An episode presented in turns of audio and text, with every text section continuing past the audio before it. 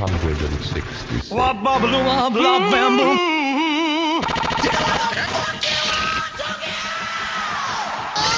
Sing about a dirty woman. Come on, come on, come on. Give me fuel, give me fire, give me that which I desire. Way down inside. what do you think?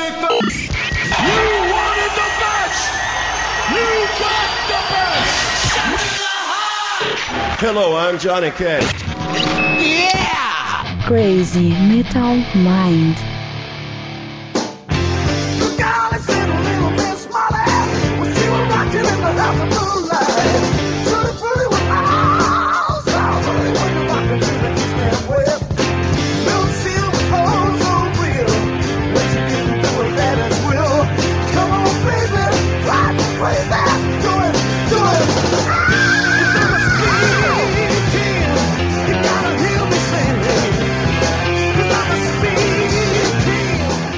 E aí, Redbangers, hippies, grunges, punks, góticos e pessoas de merda que escutam essa bagaça. Eu sou o Romental e está começando agora mais um episódio do podcast Crazy Metal Mind. Tenho aqui comigo Daniel Ezerhard. É isso aí! Uhul! Olha só a animação que há tempos eu não via por aqui. Tô louco, tô tomando uma cerveja americana, tô bem louco.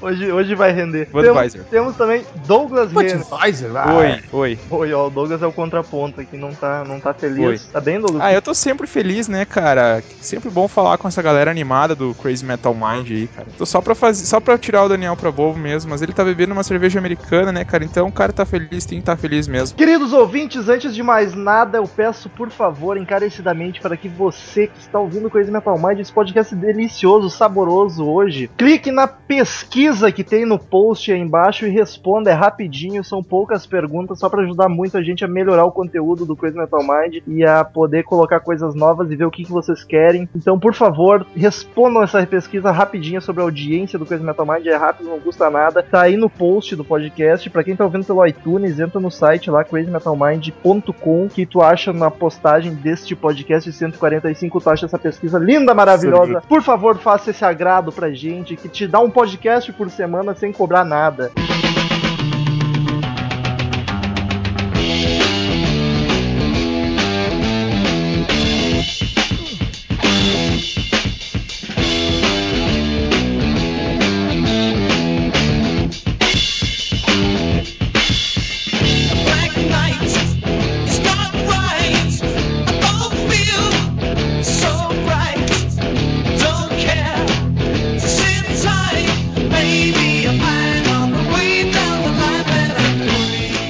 dije Renner, a gente veio falar sobre o que aqui hoje? Hoje nós viemos falar de rock, né, cara? Olha só, Ô, rock, rock! Lá, lá, rock. Nós um grande vamos falar fã. sobre esse álbum classicaço do Deep Purple, né? In Rock. que inclusive está completando agora em junho 44 anos. É por isso que a gente 44? gravar. Porque o Crazy Metal Mind não gosta de números redondos, a gente nunca espera Não. fechar 45. A gente Nunca vai gravar. faremos com 50, 45, vai ser sempre o- o 49 ou 51. Acho que o do Kiss foi 39 anos, alguma coisa assim. Nesse 39? Nesse a gente, a gente quer. A gente não quer entrar nessa coisa de É do, do mainstream. imperialismo americano de arredondar as coisas. nós, somos, nós somos socialistas, nós somos do PT. RBS É mente. isso aí. RBS Gates, é isso aí. Então esse Viva belíssimo, lá, revolucione. esse belíssimo álbum, é o, o pior é que vai ter ouvinte acreditando isso ainda. Esse belíssimo álbum foi lançado em 1970, é o quarto álbum do Deep Purple e é o álbum que é o primeiro da formação clássica, né, Douglas? Cara, esse álbum é muito épico, né, cara? Que, quem é que escolheu esse tema hoje de podcast? Eu, Ah, só podia, né? o Daniel escolher Deep Purple é difícil. É muito óbvio, Não muito entendi óbvio. essa, essa, essa colocação, Rômulo. Pode ser mais claro? Porque apesar de tu curtir, não é uma banda que te Amigo, faça. eu, Vamos eu, gravar. Eu, eu sugeri aquele álbum do Queen, cara. Ah, Por mas- que, que eu não sugeriria esse, do Deep Purple? É verdade, desculpa então. Porra, é muito, é muito Porra. mainstream, né, Daniel? Falar que tu não Eu pode... acho que o, o, e o Romulo, aliás, falando em mainstream, o Romulo adora escolher um álbum, álbum mainstream, né, cara? Cara, é aniversário do álbum, a gente tem que falar sobre isso. E digo mais, agora já que a gente não começou a falar do álbum e vamos começar, eu já declaro aqui que esse é o meu álbum preferido de Purple. Pronto, acabou o podcast. Ca- Acabou o agora, podcast. ó. Posso dar nota já? Então tá, podemos beber cerveja agora? Sério mesmo, mais do que o Machine Head. Machine Head que já tem mais clássicos, eu acho. São os dois maiores, mas eu, eu, eu tenho uma tendência a, a, a curtir o som, o tipo de som, não tanto as que tem a as músicas mais sensacionais do mundo, o do Deep Purple, mas eu acho que o, o estilo dele é mais hard rock me agrada mais, cara. Justo, justo. Só antes então da gente começar de fato, pra quem quiser, a gente já gravou sobre o Deep Purple, tal, tá linkado aí no post, é só conferir lá o nosso projeto sobre o Deep Purple. E a gente já gravou sobre o álbum Machine Head também. Então agora estamos sobre o rock, e já que o Daniel tá falando da sonoridade, vamos, vamos começar por esse tópico. Ele soa bem aquele hard rock, aquele Não, não vamos começar pelo esse tópico, porra nenhuma. Queria começar falando do- da capa do álbum, só pra Diz quebrar... uma coisa, quem é que convidou o Douglas, hein? Só Ele pra tá falar- só pra- pauta é, tipo, merda agora? Destruir completamente a pauta agora do podcast. Vamos falar da capa Ô, do álbum. Douglas, tu tem falado Oi. com o Mendes, cara? Ele tá te, te influenciando. Não, Metal, desculpa, cara. É só pra, só pra quebrar mesmo tudo. Eu sei que tu tem um esqueminha aí bonitinho aí, cara, mas eu sou, eu sou anarquista, sou socialista aí, então do Porra, podcast. ele tá nesse clima, hein? Eu tô meio rebelde hoje. Então fala, diabo, agora fala, agora atravessou tudo, fala da capa. Eu acho, acho feia essa capa. Não, mentira, tô Não, é brincando. feia, é feia sim, cara, é feia pra caralho. Tu acha feia, É cara? horrível, cara. Aquele fundo azul com a letra preta é bizarro. Parece que o cara fez no pente. A ideia eu acho bacana, mas ela é feia artisticamente Ah, falando. eu cala acho- a boca, Romulo. eu acho boca. legal, cara, eu é gosto da uma- É que pros anos Eu 70 também até gosto. pra- Douglas, eu, há muito contragosto, eu vou concordar contigo, mas eu gosto Eu, da eu capa. diria que é uma das capas mais legais do Deep Purple, cara, porque eles não se destacam nem um pouco nas, nas capas de álbum. Ah, isso é fato. Eu acho a ideia dela muito bacana, mas ela é. Ah, até as É em rock, cara. É na pedra, tá ligado? É na rocha. Até a foto ali da montanha com eles até bacana. Agora aquele céu com aquela letra escrita em preto tá ter... Ai, ai, ai, meu Deus. Mas o que que tu quer, Metal? Nos anos 70, em, em 13 de junho de 1970, eles não tinham o Paint ainda.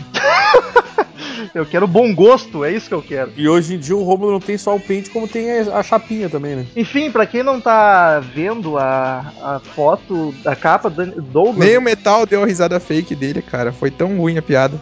eu ignorei. Uh, Douglas, pra quem não tá vendo a capa, descreva para os ouvintes. É a, ca- a capa do álbum é baseada no, naquela icônica ah, montanha lá nos Estados Unidos, que é o Monte Rushmore. Exato. E aí os caras pegaram os presidentes americanos que estão entalhados na rocha e fizeram um desenho aí com a face de cada membro da banda ali nesse, nessa época, né? Mas com E um a mais, né? Porque são... Douglas, né? é, o trocadilho in rock, né? Rock e também É, na pedra, só. que é o rosto deles na pedra, na rocha. Que sagaz. Então veja que, que, que, que louco, hein? Que louco. Tipo Moving Pictures, assim, meu Deus do céu. A diferença é que Essa são, foi boa. são quatro presidentes, né? Na, na montanha, Essa, de na fato. montanha. E ali eles Isso. ajeitaram o Ian Pace no cantinho. Isso, arranjaram um cantinho embaixo. Pace, coitado, né? né? O Batera não é músico, bota ali no canto.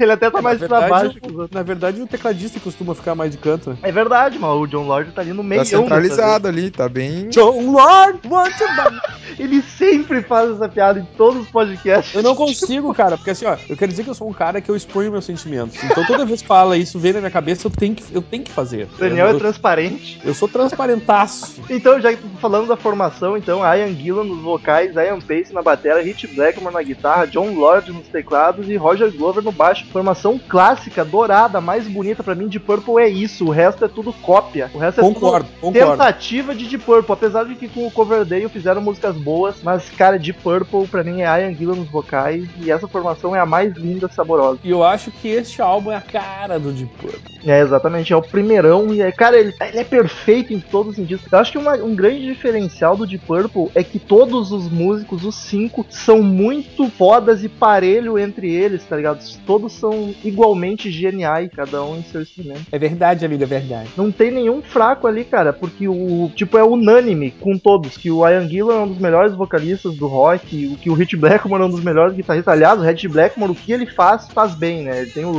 Rainbow também, que é do caralho, até o... Adoro. O Blackmore's Night é foda pra caralho também, pra quem curte aquelas músicas céu. John Lord, unanimidade nos teclados. Roger Glover, o pessoal não dá muita bola, mas é um maestro ali, cara. Toca pra caralho. e é Era produtor de, da banda também, vários álbuns. E o Ian Pace é outro dos principais bateristas, então a banda é. O Pace tá louco, né, velho? Ah, agora que o, o Romulo já babou o ovo de outra banda, a gente pode começar o podcast então, né? Então vamos beber cerveja agora. Vamos. Saúde, Daniel. O Douglas fala como se não É. bebessem durante a gravação sempre. Mas, é, eu ultimamente tô tentando evitar, cara, mas é difícil, viu? O Daniel rotando assim, daí o cara, pô, cerveja americana e tal, daí o cara vai lá e pega uma Brahma, tá ligado?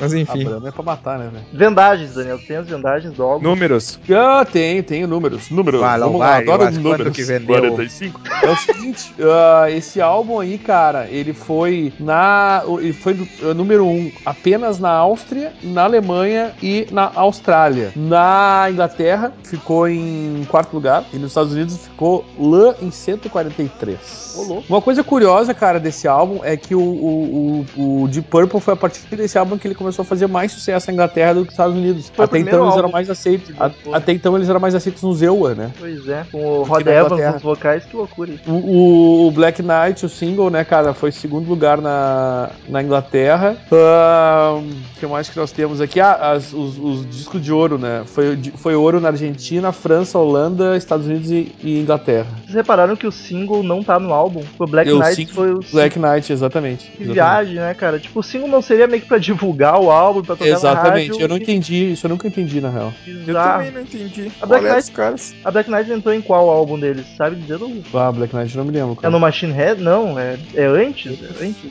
Douglas. Ela foi gravada com a Ian Gillan, então deve, deve ser no, no Machine Head. O cara tá aqui que é no, no In Rock, mas ele tá só como, é, ó, single do In Rock. Tipo assim, ah, vamos lançar o single, mas não vamos botar essa no Ai, disco. Que bizarro isso. Algum Compra o ouvinte, single e o disco, entendeu? Algum Que estranho, né? curte Bem pra estranho. caralho de Purple nos esclareça isso, se alguém souber. Então, só continuando aí, meus queridões, os prêmios aí que eles ganharam, né? As, as prêmio, prêmio não, como é que se diz o nome disso? As revistas. lá. imprensa. A Kerrang, por exemplo. Essa me pegou desprevenido, essa eu não esperava. A Kerrang colocou eles em 15 nos 100 maiores álbuns de metal de todos os tempos. A revista Guitarist colocou eles em oitavo nos álbuns, ah, 50 álbuns mais influen- influentes para guitarra, né? Todos os tempos. A revista Q colocou eles em 48 lugar, quase eh, em penúltimo, na verdade.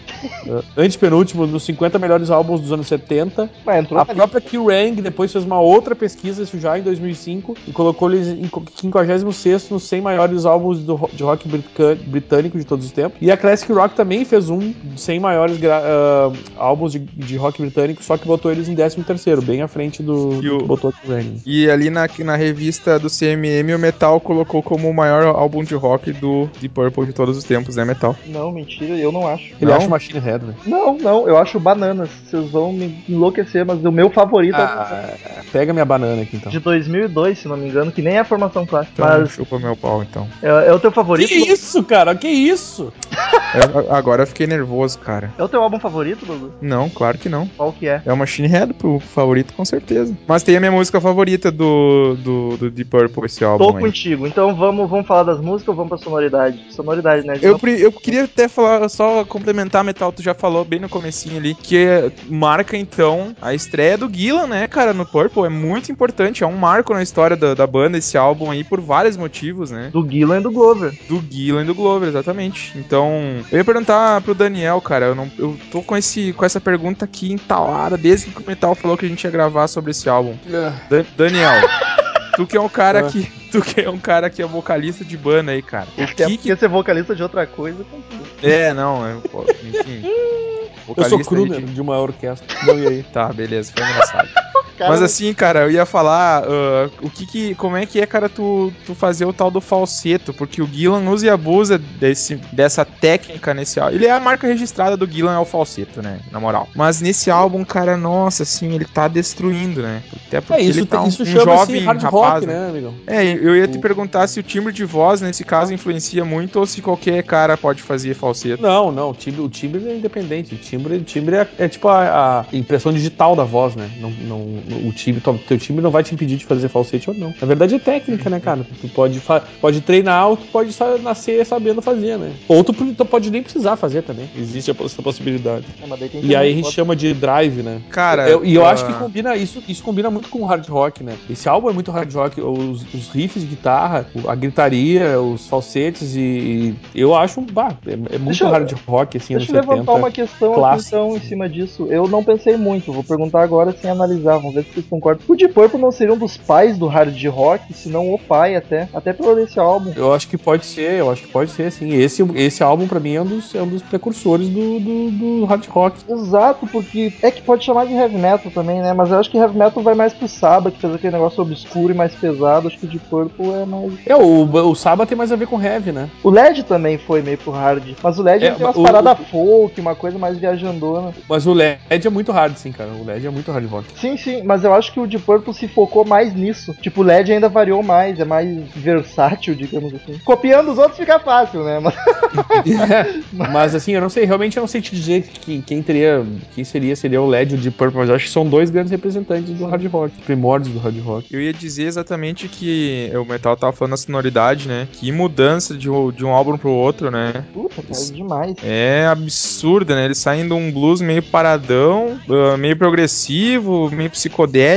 E, nossa, cara, eles quebram tudo, assim, tipo, de um álbum pro outro. Claro que teve a mudança do vocalista, teve a mudança ali do Glover também. Mas é muito drástica essa mudança, não é é, uma- pouca coisa. Porrada esse álbum, cara. É uma porrada na cara. Ele é muito pegado e rápido, tá ligado? É muita diferença. É que o Sim. vocal também ajuda bastante. O Rod, Rod Evans eu não curto muito, cara. E o Ian Gillan, pra mim, dos meus Eu acho ele favoritos. muito chato. Eu acho Pois chato é. pra caralho. E o Gillan, puta que pariu, cara. O Gillan, na minha opinião, é um dos melhores vocalistas do rock and roll. E contigo, digo, e então. digo e digo até mais, cara. O tipo de falsete que o, que o Gillan faz, na verdade, é, é- é muito difícil de fazer. Quer dizer, ele fazia, ele não faz mais, né? Hoje em dia ele mudou. Ele aprendeu a É, é cantar. dos mais mas- difíceis. O jeito que ele canta, que ele faz o falsete, que é, o- é o jeito que tu imposta a voz, onde tu coloca ela, que músculos tu usa. Tem, tem vários tipos de falsete, né? Esse, o, tipo que ele faz é muito foda. É por isso que ele é considerado um dos caras muito foda, né? Mas eu- eu vi numa entrevista que ele fazia muito na moda louca, assim, que ele se fudeu bastante. Com o tempo ele aprendeu a fazer da forma certa pra não destruir a voz dele. Que eu até ouvi vi uma e é muito difícil. O, o tipo de falsete. E não, ele meio que destruiu a voz, né? Porque não sei se ele teve algumas doenças aí na vida de, de voz, mas hoje em dia. ele- hoje em dia eu digo até, depois, isso dos anos 90 já pra cá, ele deixou. Pode ver que a voz dele mudou um pouco, né? Ele não, Ele- ele não chega onde ele chegava com aqueles falsetes que eles faziam nos anos 70, 80. Ele ainda tá cantando pra caralho, assim, ele consegue fazer muita coisa, mas dá pra ver que. Não, ele É. faz falsete, mas o tipo de falsete que ele faz é diferente. É, é o, o que ele faz hoje em dia é um falsete mais comum, que é o que a maioria faz. O que ele fazia antes era muito. Eu acho que tinha muito mais técnica, tá ligado? Envolvida. Será? Porque eu, pelo que eu Sim. vi ali, ele disse que Sim. aprendeu a usar técnica e estudou com o tempo, que no começo era meio. Tá, mas veja bem, tu, tu pra fazer o falsete tu não precisa necessariamente saber técnica, tu pode fazer naturalmente isso, né, cara? Sim, mas tu falou que parece que antigamente ele usava mais técnica. Não, usava técnica não necessariamente porque tinha estudado técnica, ele usava técnica pra. Ah, a, a técnica do falsete, não. Isso, isso. O tipo de falsete que ele fazia, que, que é mais difícil de fazer, é isso que eu digo, ele, ele- era, era o que ele fazia antes. E isso é uma coisa que eu tava dizendo antes, né? Que eu acho que tu. Isso é uma coisa que tu não precisa necessariamente aprender. Tem gente que nasce sabendo fazer, né, cara? Que nem ser afinado, tem gente que nasce afinado, tem gente que precisa aprender a ser afinado, né? Eu- Sabe o que que eu ia falar a respeito? Vocês estavam falando da voz aí do Gillan, cara. O Gillan realmente mudou a voz nos últimos anos e eu ia fazer só um comentário a respeito disso. Quem gosta de Purple, eu, eu gosto bastante do Purple. Toda a discografia deles também nos últimos álbuns são muito bons. Nossa, é, os caras são foda pra caralho. Meu favorito Aí- é de 2002. Pois é.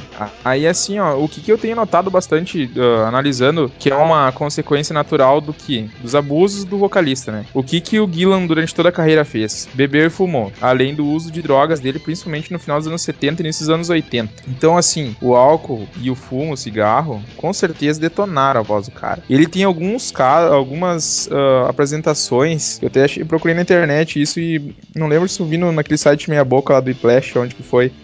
Fazia Mas tempo. o, o. Eu li que até ele tava usando até. ah, ele tava até fazendo o uso de, de tap. De tap não, de. Como é que é? Tape, né? Ele colocava uma- a voz dele do álbum de gravação em cima na hora do, do, do show, né? No caso. Porra, playback. porra. É, playback aí. Decepção, Então, hein, assim. Guilherme? É, cara, isso que eu tô falando, eu vou, eu vou falar assim, ó. Não tenho fontes confirmadas. Eu vou ter que procurar essa informação aqui. Eu vou colocar no link, eu vou, vou achar, tá, metal. Mas é verídico, assim, ele tava usando ex- excepcionalmente em algumas músicas, que é o caso de uma música desse álbum que a gente vai falar daqui a pouco. Vamos pra elas então.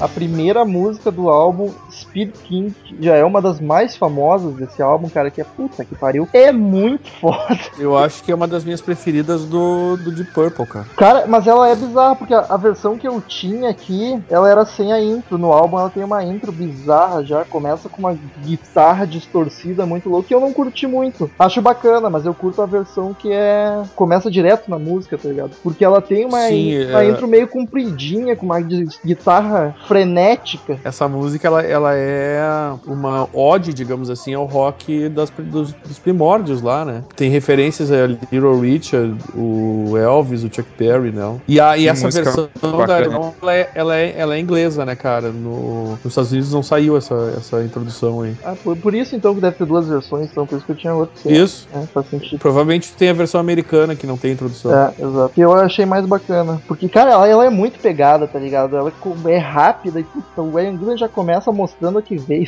ligado? É muito foda, muito foda. É uma das favoritas desse álbum, na minha opinião. E olha só, cara, outra coisa que eu tava pesquisando aqui sobre o álbum, no México a Black Knight saiu no álbum. Que loucura. É, não sei, não, não encontrei a explicação do porquê que ela não tá. E, aliás, uma outra coisa que eu também ia comentar quando a gente tava falando do meu álbum preferido, tem duas pessoas que concordam comigo, cara. O Roger Glover e o, e o Rich Blackman. Eles consideram o melhor álbum Deep Purple. Olha só, que loucura. É o Junto com o Machine, o Machine Head, são os dois que ele prefere, né? Sim. E acha os dois bons. Mas o Roger Glover, ele disse que, que o, melhor- o favorito dele é o, o E-Rock, porque ele diz que isso é o núcleo do que, de onde eles surgiram, assim, foi o surgimento do, do Deep Purple, que ele considera o Deep Purple, né? É, dá pra quase considerar como o primeiro álbum da banda, né, cara? É, eu acho que tem essa. Dá pra fazer essa meio que diferenciação, dizer, porra, esse poderia muito bem ser o primeiro álbum de Purple, né, cara? Até porque o Deep Purple teve um bilhão de formações, né? E essa é a É, é, mais importante, exato. Sentido. É a clássica, né? É, eu, eu curto, cara, Speed King. Ah, eu acho foda. Eu acho Speed que King é uma das minhas preferidas, eu acho genial essa música, eu acho muito boa, muito boa mesmo. ela é muito empolgante, tá ligado? É frenética. Ela é uma música que. é uma das músicas do, do Purple que me remetem ao termo speed metal, pela rapidez dela, assim, pela intensidade dela também. Não que ela seja espe- especificamente, mas como ela. o- os lendários álbuns do, do Purple aí são enigmáticos no sentido de tu colocar um selo de heavy metal, hard rock, né? Eles são um misto de tudo, né? Então, nada mais justo colocar aí uma música que fosse ah, remeter isso. Speed King é uma música muito legal. Puta, que álbum foda. Tô ouvindo as músicas de fundo. É, E nada melhor que começar com uma porrada, né? é ele já começa Começa- chutando tudo. Quebrando tudo, né, cara? E eu acho que esse Ele álbum. começa muito bem começado. Esse álbum não tem tantos hits que nem a Machi- o Machine Head, mas eu acho que até ele tem três músicas aqui que são bem famosas do Deep Purple. O resto já é meio lado B, mas elas são todas igualmente boas, tá ligado? Talvez não tenham sido tão comerciais, não fizeram tanto sucesso, mas ele é muito foda. Eu acho ele redondinho, completo, assim, perfeito. Não tem nenhuma música ruim. Não tem muita. Cara, é, eu, vou te dizer, dizer, eu vou te dizer que a, a última música eu acho meio, meio arrastada, assim. tá? É, ela dá uma acalmada, não é frenética que nem as outras. que esse álbum, ele realmente ele segue uma pegada bem rápida, assim, bem,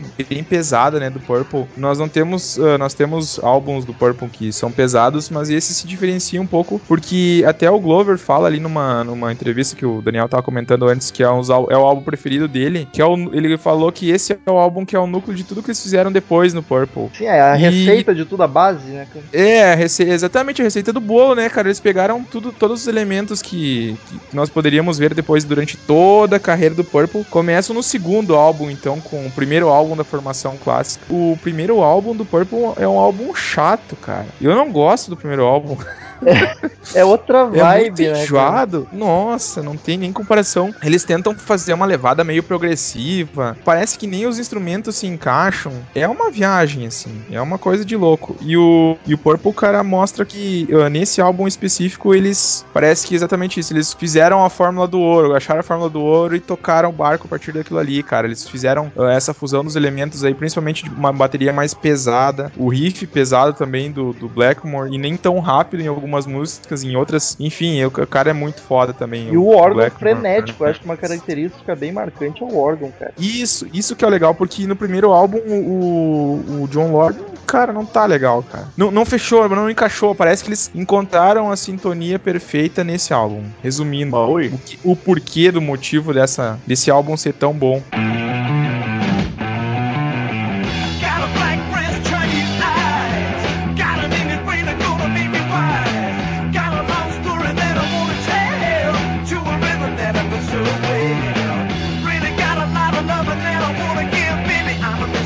Bloodsucker. Exatamente. Bloodsucker!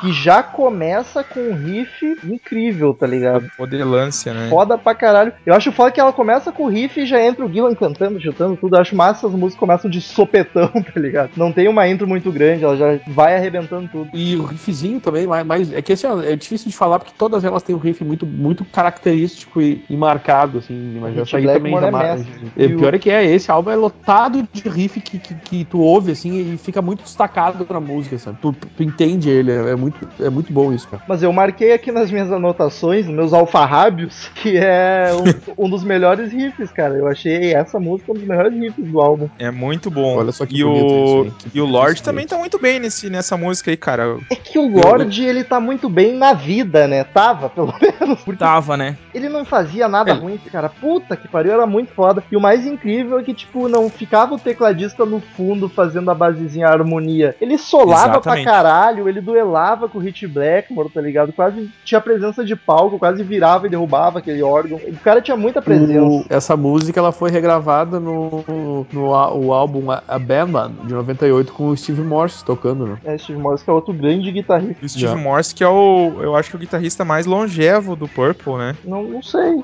É o que mais durou mesmo? Mais, Porque ele tá. Primeiro que ele tá até agora.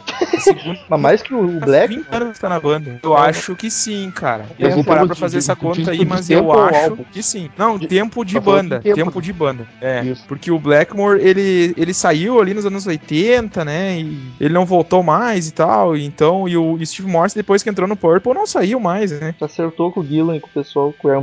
Não, eu ia só terminar fazendo um comentário que nessa música aí o, o Gillan, pra variar, né, solta o, o berro no, pra Ah, ele- terminar a música. Ele dá um. Gillan, Caraca, bicho, o que, que é aquilo? e tu vê que ele não é só mais um vocalista bom, tá ligado? O cara é foda pra caralho. Ele tem muita presença, como, com a voz dele tem muita presença. Se o, a- se o Ed Vedder tinha a voz de almofada, a voz que te abraça, como o João falou, o Ian Gillan tem a voz que te dá um chute na cara de tão foda. É tá uma ligado? voz que te carca por trás. É tipo isso, a voz te Com areia ainda. Estropo, amigo, estropo.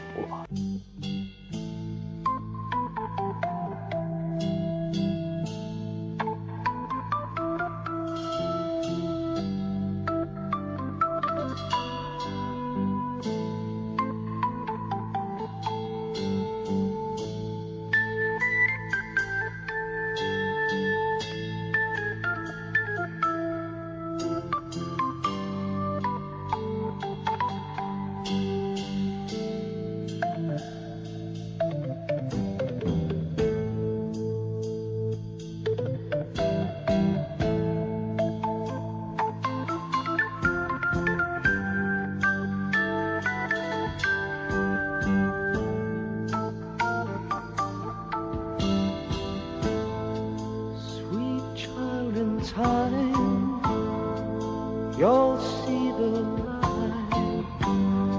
Lion that's strong. E a terceira música eu quero deixar pro Douglas falar porque é a favorita dele. E a tua também, seu animal. Exatamente. Que isso, mas o Douglas tá rude hoje, Tô cara. nervoso hoje. Eu e o metal, o problema é com o metal. Eu achei meio isso, filho? também. Isso? Child in Time, cara. Child in Time. Puta que pariu.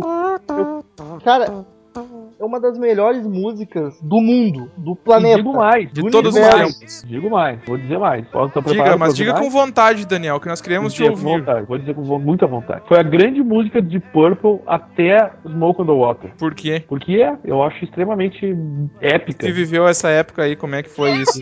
Então, tu não deixa eu terminar de falar, cara. Me ouve?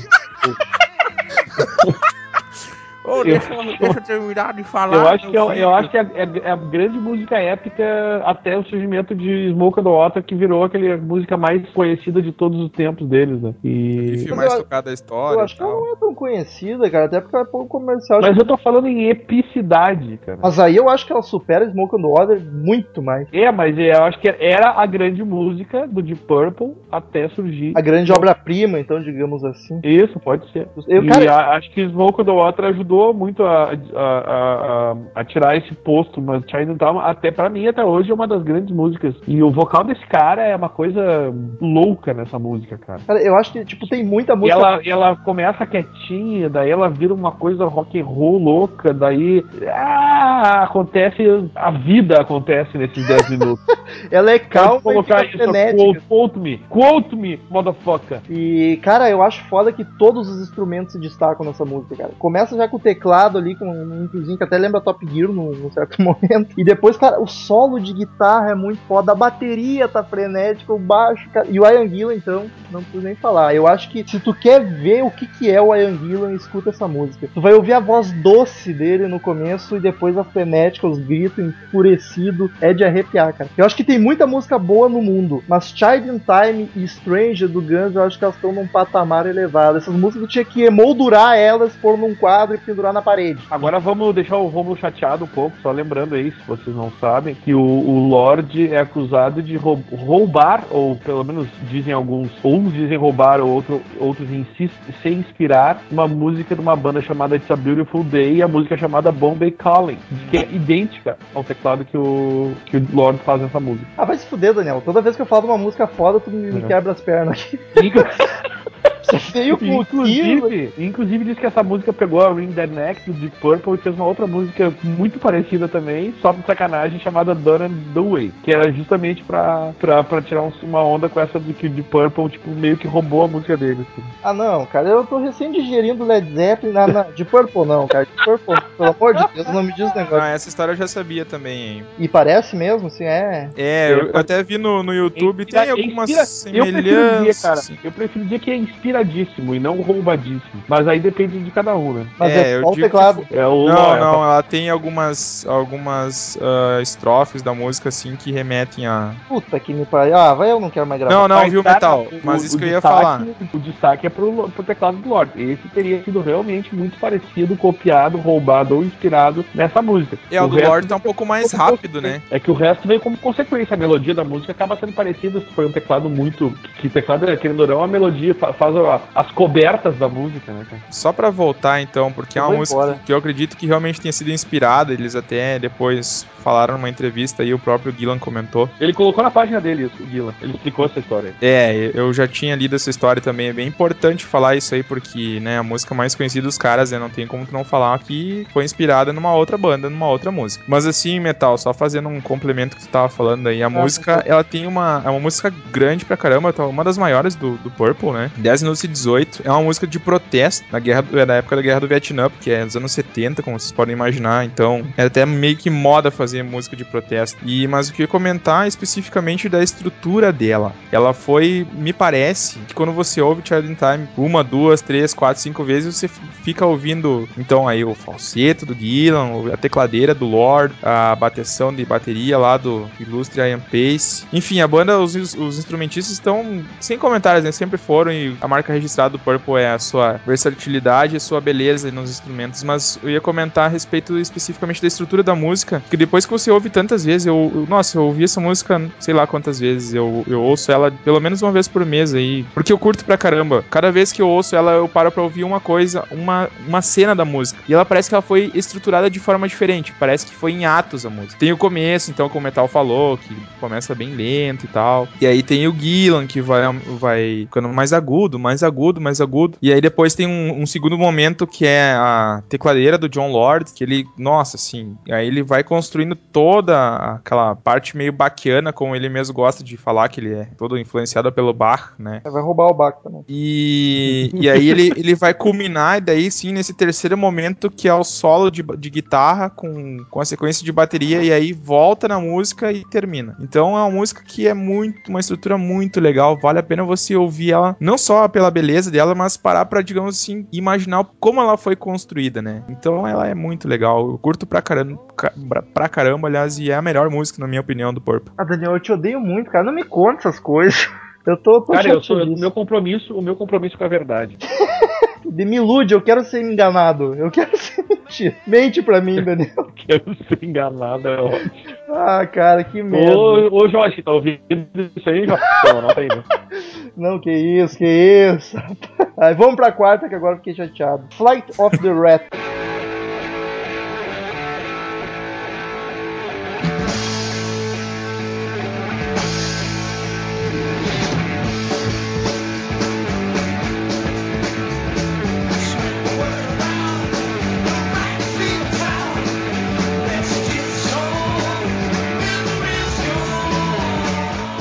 Flag of the Rat, que é o lado B, né? Três músicas no lado A só, porque tem a Chilling Time de 10 minutos. Que riff foda, cara, como sempre. Eu ia falar isso, cara. É até redundante a gente ficar falando riff, mas é que puta que pariu, cara. É, começa ah, sem palavras. E é Espero uma que característica seja dessa original. música que ela nunca foi tocada ao vivo, né? Nunca foi tocada em nenhum show, nunca só no álbum mesmo aí. Tá aí pra galera que curtir, então que tem que comprar na Saraiva pra cara? ouvir. O que dizer dessa música que eu acabo de conhecer e considero tanto, né?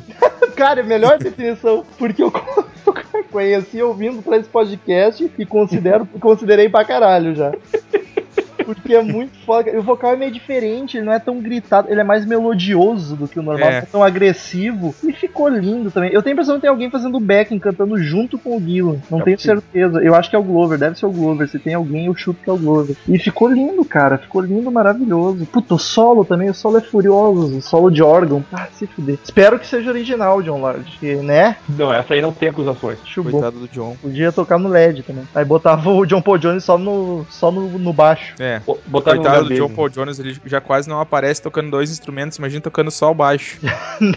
E cara, eu acho foda que enquanto o John Lord e o Rich Blackmore estão solando loucamente, o Pace e o Glover estão fazendo a base, que é muito linda, é muito foda, tá ligado? Tu fica se tu não prestar tanta atenção no solo dos dois, que é um difícil, porque o Blackmore e o, e o John Lord estão loucos, estão enfurecidos. Presta atenção na base, cara, é muito empolgante e é um riff muito foda. Só o baixo e a batera ali são groove do caralho. É foda, é foda. E o solo do, do Rich Blackmore também é bem, bem maluco. Eu acho que é Wawa, né? O efeito que ele usa. É, acho que é também. muito. Ah, é bom ter argumento, né? É só foda. Foda pra caralho. Escuta essa merda, tá ligado? E ainda pra Foda, finalizar, foda, é tudo foda. pra finalizar ainda a música ainda tem um solo de bateria no final da Isso, isso que eu ia comentar, não podemos esquecer, né, cara? Puta que pariu. Que, Compre esse álbum, pelo amor de Deus. Ah, é uma obra-prima do rock and roll, né, cara? É um álbum. Nós estamos vo- voltando a fazer então uh, o podcast sobre álbuns clássicos, então, né, metal. De Classicaço. vez em quando, né? Da série podcast de álbuns clássicos do CMM em rock do Purple. Vale a pedida com certeza da galera comprar lá na Saraiva, né?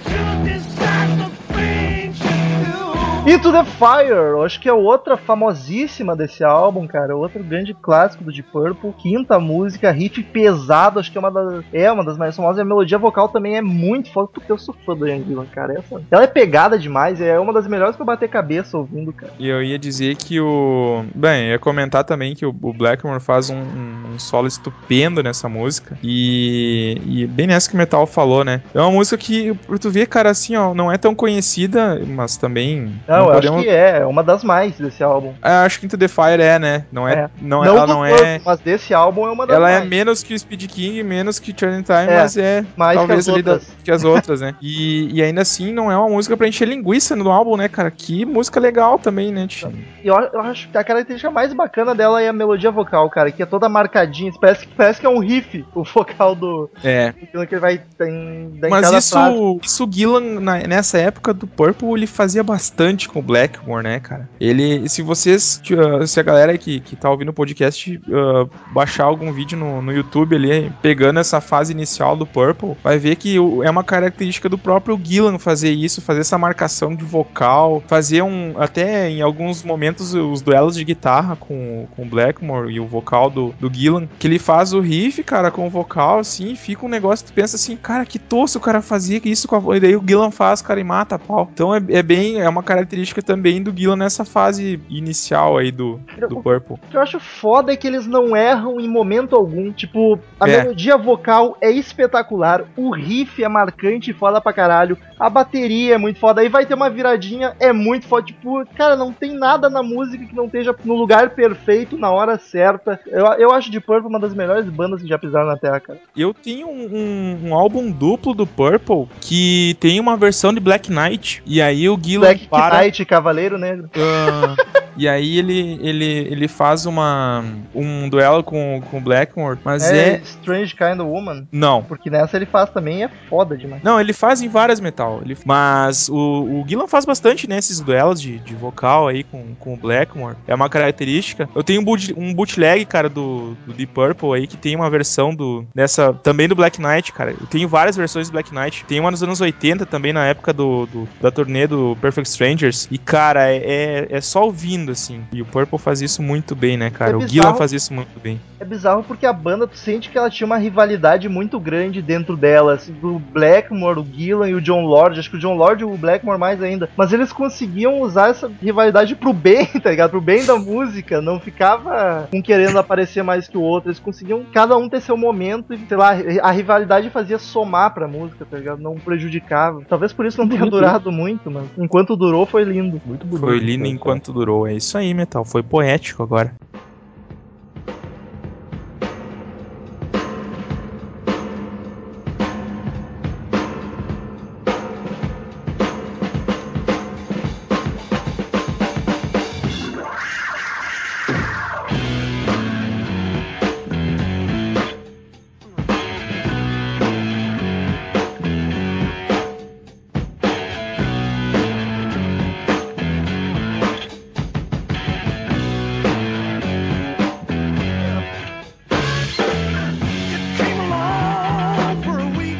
Live in Wreck, Wreck, como é que se fala isso? Wreck, é difícil pronunciar assim. Rack. A batera já começa foda pra caralho pro órgão entrar. O órgão entrar é perigoso, né?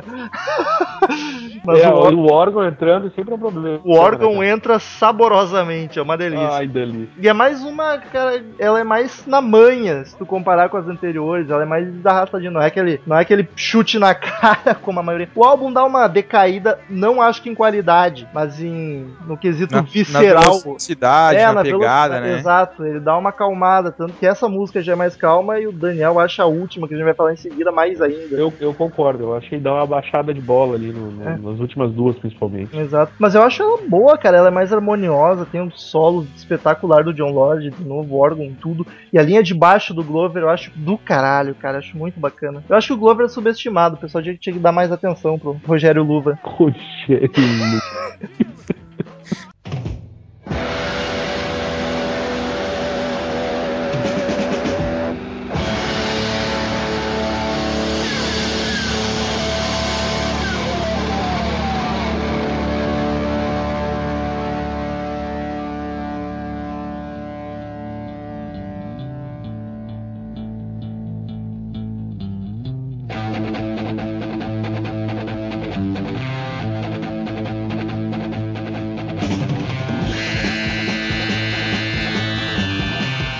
Sétima música, então, vamos lá, que a gente já tá, tá ficando longo esse podcast. Hard Loving Man. Daniel, com a palavra.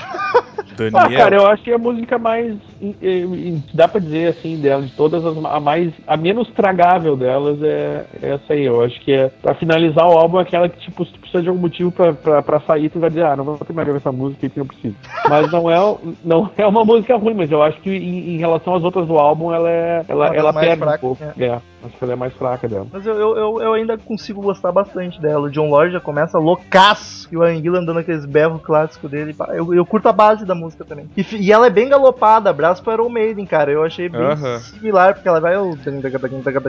Eu acho ela muito bacana. É, e o Purple sempre foi uma referência pro Maiden. Mas eu, eu concordo com o Metal aí. Eu vou dizer que também concordo com o Daniel concordo com o Metal. Não é a melhor música do álbum, com certeza. Mas termina de uma maneira assim, ah, mais, mais melódica. Então, em, compo- em comparação É. às outras músicas, né? Mas termina bem, termina bem. Uma música legal, cara. Vocês repararam que ela termina, o final dela é com guitarra frenética, distorcida, uma distorção louca, e o álbum começa, tipo, se tu botar ele em looping, vai começar e terminar com a guitarra do Blackmore furiosamente. Isso eu não tinha notado, cara. É, a primeira música começa a intro de Speed King, né? E o final Uhum. dela se, meio que se Oh, encaixa. que legal. Não sei se encaixam, porque a- ele tá tocando harmonias, melodias de guitarra diferentes, mas ambas são com distorção lou- louca e só a guitarra. Daniel Ezerhard, por favor, de 0 a 10 caveirinhas do Crazy Metal Mind, quantas tu dá pra esse belíssimo álbum? Nove. E uma breve justificativa, por favor. Muito legal. Tipo, eu, tipo, 9, vira as costas e vai embora, tá ligado? Vou beber minha cerveja lá, lá fora. É, tipo, foda-se essa merda, já falei tudo que eu tinha que falar. Vou ali pegar, o, uma, tomar cerveja e fumar um cigarro lá fora, tchau pra você. Não, é, é. Cara, eu acho um baita no álbum, velho. E, e esse, esse dá pra dizer que o, o 9 é em relação à, à vida, não é em relação a- ao Deep Purple. É, de toda a música. É, eu acho que é um baita no álbum, tem é um, é um, é o, é um é o pai do hard rock aí, ou a mãe, não sei como é que vocês querem, quem é o pai, quem é a mãe, mas enfim. E é, e é o som que eu curto, né, cara? Hard rock é minha praia. E, e nesse caso eu acho que o faz, faz o papel. Faz muito bem o papel de não sei se é o primeiro ou, ou não, de- do, do Led Zeppelin, né? Um doce, Eu considero puta do álbum, tem riffs geniais, tem o Gillan cantando magistralmente né, no, álbum de estreia dele, inclusive. E, e tem, mano, não tem, né, velho? A formação clássica e, e melhor do Deep Purple. E é, é como diz o Glover, né? O, eu acho que é, o, é, é a cara o, o- de onde surgiu, realmente surgiu o Deep Purple, né? Então não tem como dar. Eu não consigo dar. Sendo o meu preferido ainda do Deep Purple, não tem como dar menos de 9 pra esse álbum. Ah, eu vou completar, cara. Eu vou manter a pontuação do, do Daniel, nove caveirinhas. Ô, louco. E a jus- justificativa, o pessoal que tá ouvindo o podcast tá, tá achando assim, ah, ele tá sempre, sempre dá bastante caveirinha, cara. É que vocês vão me ouvir poucas vezes dar 10 caveirinhas pra um álbum. Ah, é muito difícil, né, cara? É, não, mas tem casos. Mas enfim, o que eu ia só comentar é que é um, é um dos melhores álbuns do Purple. Ele tem a música que eu mais gosto da banda. Eu gosto da capa do álbum, então o metal não gosta.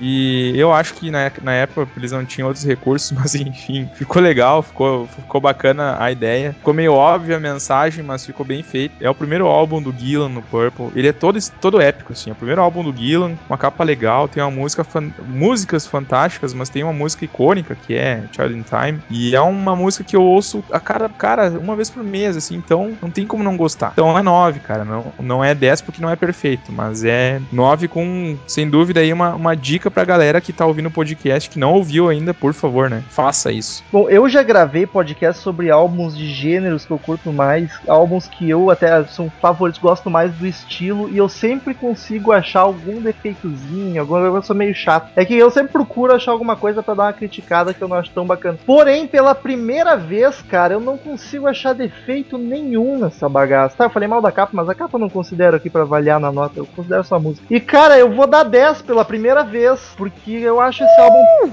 perfeito em todos os sentidos. Todos os instrumentistas estão dando o melhor de si, tocando pra caralho. Todo mundo é muito foda, todas as músicas são espetaculares. Eu não, nenhuma das músicas eu considero menos do que excelente. Das nove do álbum, é isso? Nove, sei lá. Então é 10 pela primeira vez e o álbum encerra com 9,3 de média. Acho que se não a nota mais alta, uma das pelo menos. Eu, eu Pegaram acho, uma porrada também, né? Pegar eu acho o que é uma das mais. Rock é... Eu acho que é a nota mais alta que a gente já deu aqui. Enfim, Eu acho, mas com justiça também, né? justo, justo. Queridos ouvintes, comprem esse belíssimo álbum na Saraiva. E Cid Moreira, encerre com suas belíssimas palavras, que nunca são suas, mas enfim. Se bem que no último foi não sua, assim, no penúltimo podcast. enfim.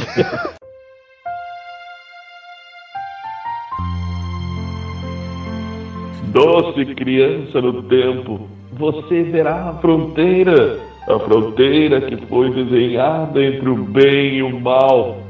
Veja um homem cego atirando ao mundo, balas voando, levando tristeza. De Purple 5412. Achei meio triste, Cid. Que poético, né, cara? Mas é que Child in Time é uma coisa que, né, não, né, não podia ser outra que não esse belo música épica do álbum e da carreira Deep Purple. Podia ter lido os gritos, tá ligado? Ah, ah, ah, Return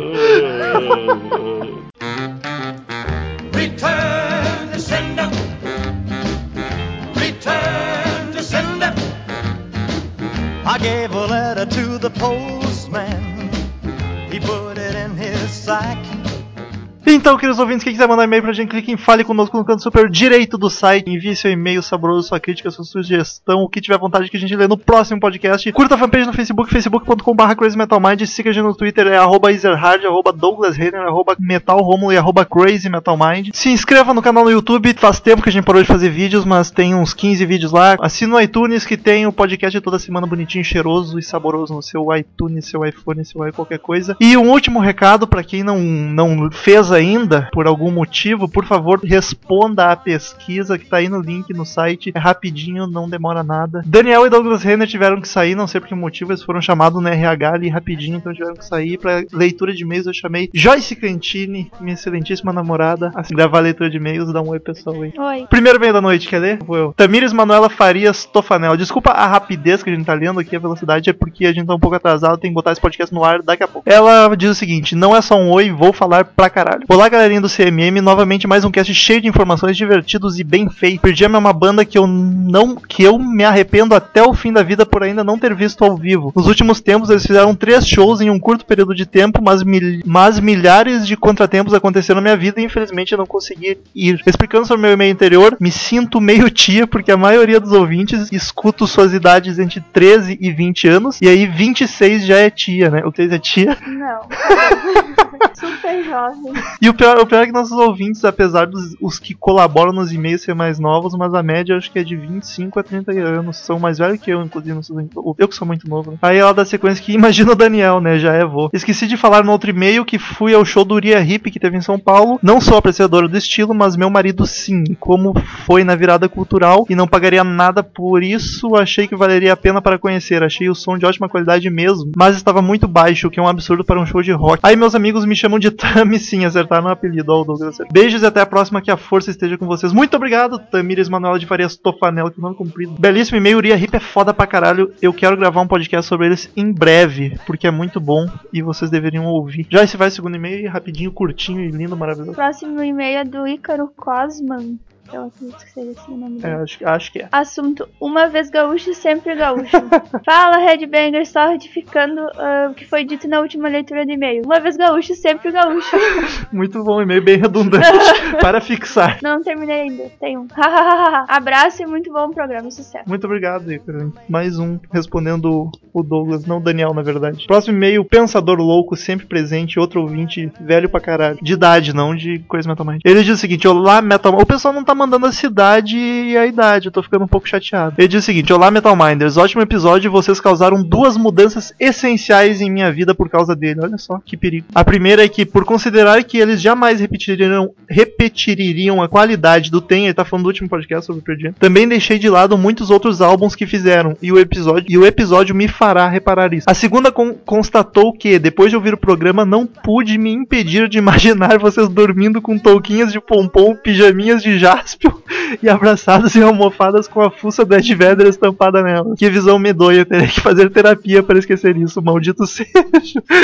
No mais, como sempre, grande abraço e rock and roll na veia. Pobre da veia. Próximo e-mail, vai lá. É do Ermac. Voltei só pra dar uma ideia. Olá, amigos do CMM. Estou enviando esse e-mail do celular porque tô trabalhando. Esqueci de mandar o e-mail, blá blá blá blá. Quando eu estava ouvindo o episódio Rock Gaúcho, não vou fazer piada, Milagre, obrigada. ela tá se contendo agora. Não, muito obrigada. Me passou uma ideia pela mente. Vocês fizeram o episódio do Rock Gaúcho porque a cena aí de rock, assim como a de Brasília, é forte. Poderiam fazer episódios falando de bandas de cada estado, mas cada estado com seu estilo forte, o nome do episódio ficaria. Vamos lhe dar exemplo: punk paulista, metal mineiro, hard- hardcore carioca e etc. É isso, gente boa. Deixa eu voltar pro trabalho que meu patrão já tá com ódio. Cara, eu acho uma belíssima ideia, acho bacana. O problema é a gente conhecer. Até quando eu fiz um post no site apresentando bandas do Rock Gaúcho, eu pedi pros leitores indicarem bandas dos seus estados. É bacana. A gente conhece só as principais, as mainstreams, mas pra gravar um episódio inteiro sobre o estado, acho que a gente ia conhecer as- mais undergrounds da cena, das cenas locais. E aí complica. Se vocês ficarem enviando e indicando pra gente, facilita bastante. Contamos com a ajuda de todos Fica a vocês. dica: além dos e-mails, mandem sugestões de bandas dos É, pode mandar por e-mail, na fanpage, no Twitter, entre em contato em qualquer lugar que a gente, a gente escuta. A gente pode não dar muita atenção na hora lendo aqui, mas a gente escuta. Tanto que a Far From Alaska foi uma indicação do um, um ouvinte e a gente botou no Conversa de Salão. Último e-mail da noite, duas meninas hoje mandando e-mail, que milagre. Não tô aqui cuidando. Jaqueline Mello, ela apareceu de novo dizendo o seguinte: envi é enviada do meu iPad, eu acho que essa mensagem não era pra estar aí, mas enfim. Olá, povo do CMM, muito legal, o último. É, é automático. É automático, que, que loucura. Eu não entendo essas coisas, eu não, Não gosto é da, da Apple. de se achar ali, mano. Olá, povo do CMM. Muito legal o último podcast sobre o Pearl Jam. Vamos tentar não bater no microfone? Muito legal o último episódio sobre o Pearl Jam. Fi- Fiquei contente ao ouvir as críticas em relação ao Lightning Bolt, que em minha humilde opinião é um excelente disco. Até eu poderia deixar como sugestão de podcast, mesmo tendo em vista que entraria na lista, entre aspas, do metal e enfim, nunca sairia da mesma. Eu quero deixar aqui um protesto que é mentira. A gente, eu sempre ouço as indicações dos ouvintes. Inclusive, tem várias, vários assuntos que a gente fez que foi indicação dos ouvintes. Pearl Jam dos ouvi- ouvintes pediam muito, então a minha lista anda devagar, mas anda, Jaqueline. E eu acho que dá pra fazer assim. Apesar de ser um álbum novo, é, os, os guri estão querendo gravar mais sobre álbuns não tão clássicos, então é capaz de aparecer meio logo. É uma da sequência. Apesar do Ten ser o mais conhecido, meu primeiro CD foi o Live on Two Leg. E foi a partir dele que passei a consumir todo o conteúdo produzido por eles, incluindo as fases carentes e ativistas da Vedder. Além das participações e covers que estão espalhadas por aí e são tão belas quanto as gravadas em disco, como por exemplo a My Morning Jacket, o tributo ao Bob, Bob Dylan, Roger Waters, entre outras. Sobre as campanhas sociais da banda, teve a conscientização acerca da doença de Crohn, que afeta o guitarrista Mike, e a Pro-Choice sobre o aborto e a insatisfação com o governo do ex-presidente Bush. A Pro-Choice eu até cheguei a comentar, ele fala no, no Unplugged, naquele belo Unplugged. Uh, fato explícito na música Bush Leaguer, fora que a banda já chegou a ser nomeada Defensor do Planeta de 2011. Parece nome de super-herói, tá ligado? Vai de velho, um colan aqui. Vai, Soneta. É, pelo Rock, of, Rock the Earth. Observação no que eu estava procurando na internet, algo citado durante o podcast, acabei achando a gravação do Vedder com o músico Nusrat Fateh Ali Khan. E, e é isso aí. Abraços, Jaqueline MM. Muito obrigado pela participação, Jaqueline. Muito obrigado a todos os ouvintes que mandaram e-mail. A gente leu rápido, comentou pouco, porque a gente tá atrasado. Tem que botar esse podcast no ar pra vocês ouvirem daqui a pouquinho. Até semana que vem. Continuem participando e tchau! Estamos encerrando. Obrigado pela presença de todos e no próximo tem muito mais.